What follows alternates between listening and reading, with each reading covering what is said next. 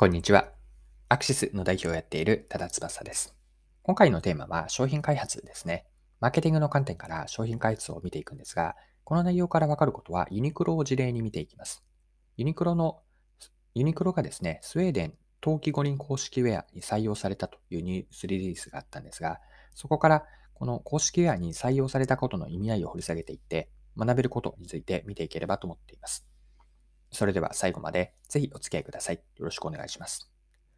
ユニクロがプレスリリースを発表したんですが、2022年の2月から冬季オリンピック始まるんですが、スウェーデン選手団の公式ウェアとして採用されたと、公式ウェアをユニクロが提供すると発表しました。でウェアの公式採用だけではなくて、スウェーデンのトップアスリート21人から構成されるブランドアンバサダー、ユニクロチームスウェーデンを結成しています。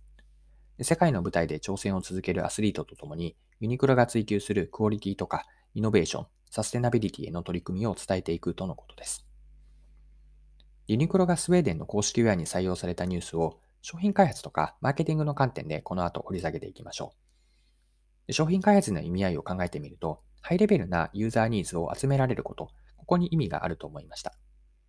オリンピック代表選手のようなトップアスリートというのは、ウェアへの要望やこだわりは強いはずなんです。その分だけ要求レベルって高くなるんですよね。ユニクロはトップアスリートと共同開発ができる機会を得られて、これによって他社にはない独自資産になります。で公式ウェアはスウェーデンの選手一人一人の声を聞いて、寒暖差の大きい冬の天候の中でも高いパフォーマンスを発揮できるように作られています。また、マーケティングの視点では、スウェーデンの公式オリンピックウェアに採用されたという、こんなこう箔がついたというか、権威性を獲得できました。で、オリンピック用だけではなくて、一般消費者向けにも商品開発って活かせるんですね。で、実際にユニクロは2021年の6月にユニクロプラスという新ブランドを立ち上げています。で、今回のニュースとのつながりは、スウェーデンのトップアスリートの選手と共同開発した新しいブランドがユニクロプラスなんです。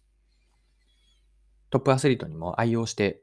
もらえて、高い機能性と環境への配慮の両方を実現していくというのが、このユニクロプラスの特徴です。はい。では、えっと、ここまでの話からですね、最後に今回のユニクロの話から商品開発やマーケティングに学べることについて整理をしてみましょう。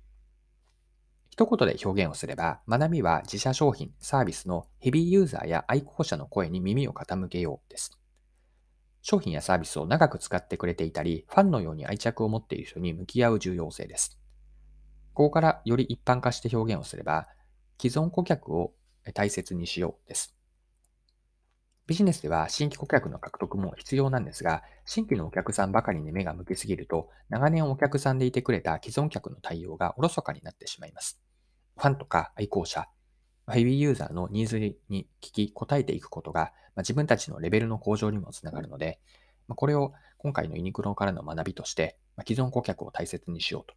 自社商品とかサービスのヘビーユーザー、愛好者の声にも耳をしっかりと傾けようと。こんな学びが得られたかなと思っています。でただし、最後にですね、一つ注意点があるなと思っていて、ファンやヘビーユーザーの声がその他の普通のユーザーやライトユーザーにも当てはまるかどうかの見極めって大事なんです。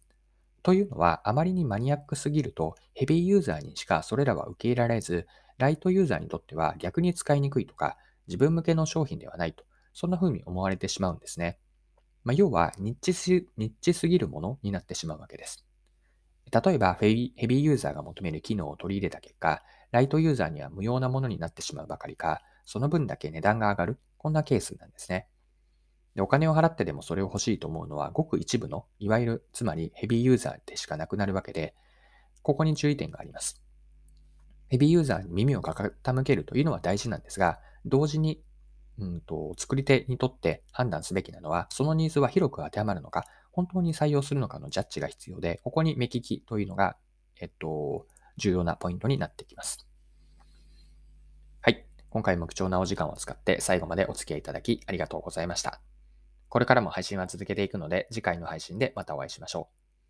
う。それでは今日も素敵な一日にしていきましょう。